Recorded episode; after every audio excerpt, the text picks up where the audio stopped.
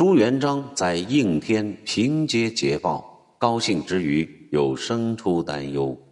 他一月之内连续三次派人传谕徐达和张兴祖，令诸将务必把元朝投降官吏和将领解送应天，由他本人亲自处置。例如第三次，他致书叮嘱徐达、常遇春道。闻大军下山东，所过郡县，原知省院官降者甚多。二将军皆留于军中，无虑其杂处，或骤遇敌，或夜遇盗，将变声不测，非我之力。盖此辈出着于势力，未必尽得其心，不如遣之使来，除我患蜀之间。日相亲近，然后用之，方可无患。徐达、常遇春、张兴祖等人接书后不敢怠慢，他们明白天下平定在即，一个新的王朝即将诞生。作为干城之将，其个人也是历史的书写者，在这个节骨眼上，凡事小心谨慎，方患未然，于公于私都是有利的。于是，都不折不扣地执行了朱元璋的命令。时间进入洪武元年，朱元璋于正月初四登基成帝。有关详情，下一章再讲。正月上旬，刚继皇帝位的朱元璋诏令大都督府副使康茂才率军北上，补充北伐军的兵力。正月底，征南将军汤和已与另外几路大军共同平定了福建的陈友定。二月初二，朱元璋令汤和返回明州建造巨舰，将江浙地区的钱粮物资输运到北伐前线。二月初，康茂才率部赶到济南，与常遇春部会师。大军出济南，西向攻下东长。截至洪武元年三月中旬，山东全境基本平定。四月，朱元璋诏令免除山东田租三年，以显示皇恩浩荡，并欲通过这种办法给北方未下之地的百姓带去念想，使之闻风归顺。山东既定，北伐大军按照既定的战略方针西向转攻河南。早在至正二十五年，朱元璋在平定陈友谅的版图之后，考虑到属于兵家必争之地的湖北襄阳等地尚在元将王保保的控制之下，便于当年四月派猛将常遇春率军攻略该地。同时调江西右丞邓玉为湖广行省平章，领军继后，予以镇抚。经过两个月的鏖战，常遇春顺利攻克了今汉丹铁路沿线的安陆、枣阳、襄阳、古城等路线，然后归应天复命，邓愈则奉命驻守襄阳。鉴于襄阳重要的战略地位。朱元璋书谕邓愈，告诫他道：“汝戍襄阳，以谨守法度。山寨来鬼者，兵民悉人胡籍。小校以下，悉令屯众，且耕且战。汝所戍地，临阔阔。若汝爱家于民，法兴于君，则彼所部皆将慕义来归，如托虎口救慈母。”我赖汝如长城，汝其免之。行事稳健的青年将领邓愈谨奉命令，实行军屯制度，操练兵马，并开荒种地，把荆襄之地建设的生机勃勃，俨然成为朱元璋所期望的西部边防长城，使得王保保不敢南下牧马。等到北伐中原的战役打响之后，朱元璋于洪武元年正月二十九日委任邓愈为征戍将军，作为偏师出湖北攻略南阳等州县，以策应北伐军主力部队袭取洛阳、潼关。新成立的朱明王朝摸刀霍霍，多路大军压境，而腐朽的蒙元王朝却毫不警醒，旦夕危亡之际，依然故我的大搞窝内斗。至正二十七年十月，朱元璋的部队从江淮北上，元惠宗妥欢帖木儿恼恨王保保屡次不听调遣。下诏免去他包括中书左丞相在内的一切职务，令其交出军队，仅保留河南王的封爵，以汝州为其实仪，让他与其弟托英帖木儿同居河南府。王保保接诏后十分恼恨，径自从怀庆退居泽州，部将关宝与其分道扬镳。到了十二月。元惠宗闻报山东之地尽失，情急之下，诏令陕西行省左丞吐鲁为统帅，以李思齐为副统帅，统帅托列伯、张良弼、孔行等各部兵马防守关中，其中着重要求托列伯、孔兴率部出关，东渡黄河，支援前线守军。令元惠宗没想到的是，这关中四将一概抗旨不遵，拒绝执行皇帝的诏令。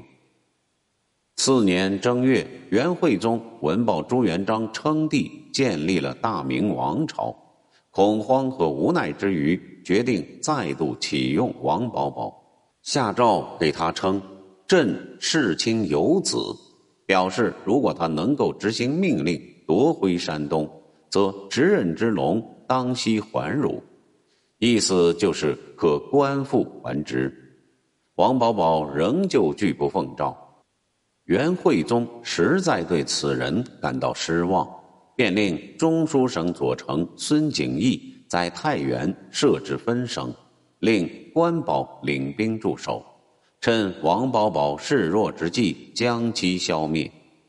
孰料王保保乃枭雄本色，反倒抢先出兵攻占太原，将朝廷所置官吏一概斩杀。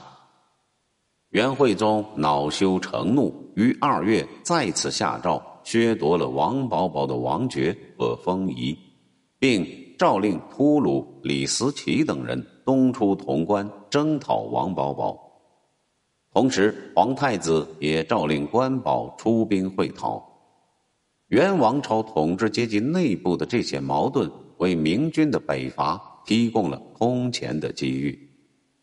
洪武元年三月十六日，北伐大军会师济宁，而后直取河南汴梁。大军到达汴梁东北的陈桥，汴梁守将李克仪令自安丰来投的左军弼。前往应战。左军弼感戴朱元璋曾于去年将其被俘的老母送还，今又见明军势大，因此拒不出战。李克仪见事态不妙，进取城中军民西逃河南府，投奔托英帖木儿。左军弼和元将朱常先后请降。徐达命令部将陈德驻守汴梁。自己则亲率大军沿黄河北岸西向追击李克仪。与此同时，敌后西线也传来捷报：征戍将军邓愈已经攻克南阳，正在扫荡周边州县。此间已经出关与王保保开战的李思齐、张良弼等人，眼见形势万分危急，各自慌忙撤兵。并一致遣人向王保保致歉，声明此次出师并非出自本心云云。看来他们都清楚王保保的英雄本色。大难临头之际，潜意识里都希望最终能够得到王保保的庇护。四月初八，明军抵达塔尔湾，托英帖木儿率兵五万在洛水之北列阵以待。两军接战，常遇春十分勇猛。续《资治通鉴》如此描述当时的战斗情形：玉纯单骑突阵，锐卒二十余骑，攒槊刺玉春。玉春亦是一起前锋，大呼吃入，麾下壮士从之。战斗异常激烈，援军溃败，托英帖木儿率残部逃往陕州，李克仪则逃往陕西。河南行省平章政事察罕帖木儿之父阿鲁文出降。徐达率军进驻洛阳，同时分兵攻克了亳州、均州、陈州、汝州、信阳等地。不久，大都督府同知丰盛率部进逼陕州，托英帖木儿弃城而逃。丰盛占据陕州，兵锋西指。元将李思齐和张良弼闻风放弃潼关，逃入关内。丰盛紧随其后，率军入关，直打华州。沿途元将望风请降，形势对明军十分有利。但是，坐镇应天的朱元璋皇帝并没有被接踵而至的捷报冲昏头脑。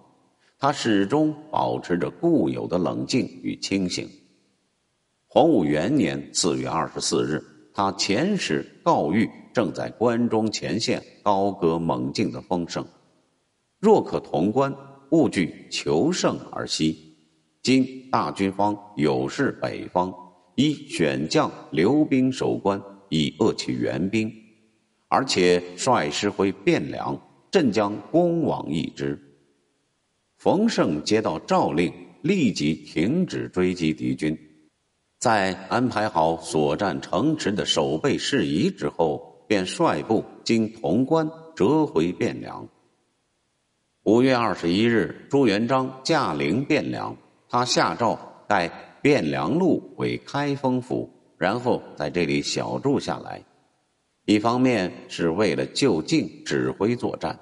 另一方面，是为了考察汴梁可否作为大明帝国的都城等事宜。六月，前线诸将齐聚开封，朱元璋召集他们开会，听取大家的汇报，并讨论下一步的战略布置。徐达建议说：“山东已经平定，河洛也被我们掌握，王保保处在犹豫观望中。”李思齐等已逃窜于西部，元朝的外援已经断绝，可乘胜直捣元都。朱元璋表示赞同，同时又提醒要注意三件事情：其一，北方土地平旷，利于骑战，应当选择皮将率精锐骑兵为先锋，而以大军殿后；其二，应取山东之地的粮粟。供应军队可以缩短运输时间。其三，大军应游夜渠道，也就是由今天的河北临漳到达邯郸，再转临清而北，直捣元都。如此一来，元大都将外援不及，内自金溃，可不战而下。